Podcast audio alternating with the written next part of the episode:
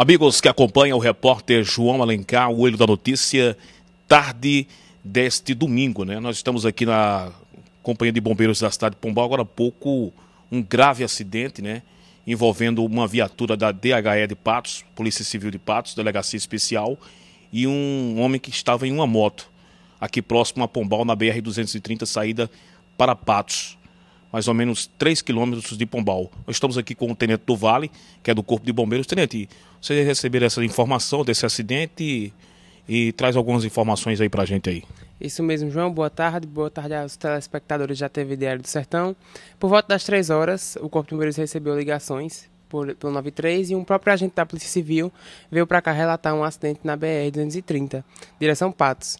É, no local, é, uma, já tinha uma vítima em óbito, que era o condutor da motocicleta, e a passageira estava sendo atendida pelo SAMU. Ela foi levada para a ala vermelha do hospital regional e estava passando por uma série de exames por, com um estado delicado de saúde. É, o pessoal que estava na viatura, você sabe dizer quantas pessoas estavam nessa viatura?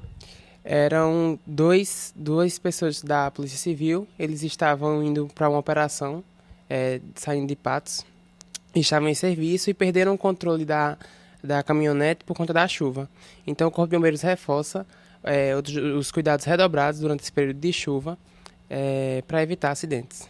O nome do, do rapaz que veio a óbito nesse acidente é Francisco de Souza Pereira. Ele tem 31 anos.